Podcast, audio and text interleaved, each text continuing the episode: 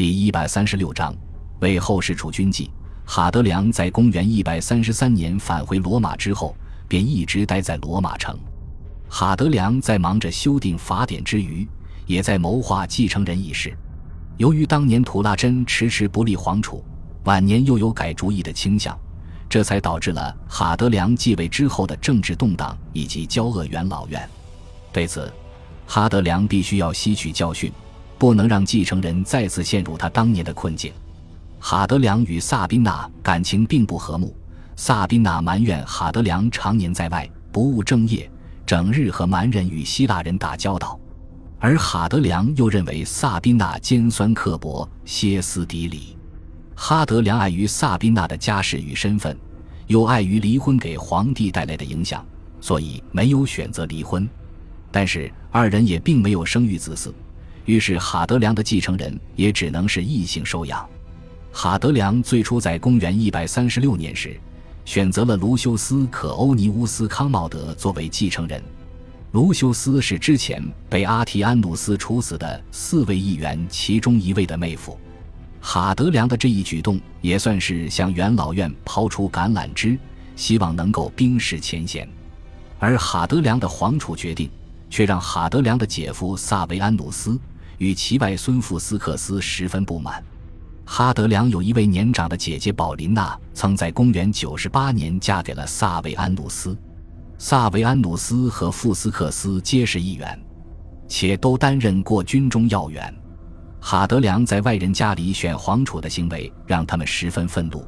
在萨维安努斯看来，论亲疏贵贱，怎么都该轮到他外孙富斯克斯担任皇储。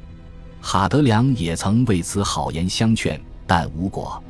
富斯克斯在公元一百三十七年联络军队和元老院谋反哈德良，最终被哈德良破获。哈德良为了保证不会再出现皇储之争，忍痛处死了姐夫萨维安努斯与其外孙富斯克斯。就这样，哈德良四位议员的血债现在增长到了六位。然而，即便哈德良为卢修斯排除了皇储竞争对象，但无奈造化弄人，卢修斯于公元一百三十八年病逝，皇储之位就又空了出来。公元一百三十八年初，哈德良寻到了一个新皇储，或准确的来说是三个新皇储。他选中了一位出身良好、为人正直的议员，同时也是他的侄女婿，来自奥瑞利亚家族的艾瑞乌斯·安敦尼。安敦尼在元老院中并不算名声显赫，也因为如此，哈德良怕安敦尼会重蹈自己当年的覆辙，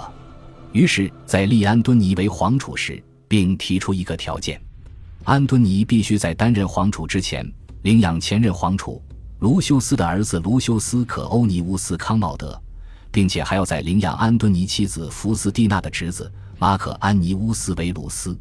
这样子。安敦尼便有两个继承人，一个是自家人，一个是元老院的人。哈德良这一安排，直接就把王朝未来的两个皇帝安排上了。哈德良收养的安敦尼，后世称安敦尼庇护皇帝；而安敦尼收养的马克安尼乌斯维鲁斯，在日后改名为马克埃里乌斯奥勒留维鲁斯，也就是后世大名鼎鼎的哲学家皇帝马克奥勒留。哈德良在确立皇储之后不久，于公元一百三十八年七月十日病逝，终年六十二岁。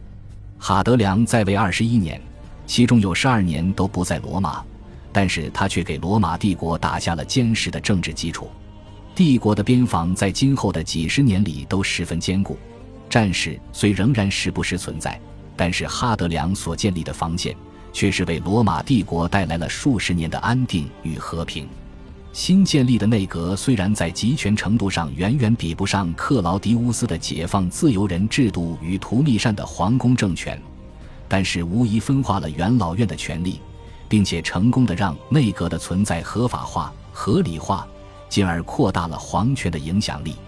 哈德良平心而论，并没有很对不起元老院，他一生杀了六个议员，前四个并非出于他意，而后两个则是涉嫌篡位谋反。然而，这依然改变不了他是第一个杀害议员的涅尔瓦安敦尼王朝皇帝。哈德良也注定在元老院以及倾向元老院的贵族派史料中。留下骂名。不过，尽管如此，一向略微倾向于元老院的卡西乌斯·迪奥曾这样评价哈德良：尽管他的统治十分出色，但是却因为继位之初与病逝之前屠戮的议员，让他深受元老院痛恨。维克多是这样评价他的：非常勤奋，他用脚丈量了帝国的所有省份，复兴了不同民族文化的城镇，并且保障了帝国的秩序。感谢您的收听，喜欢别忘了订阅加关注，主页有更多精彩内容。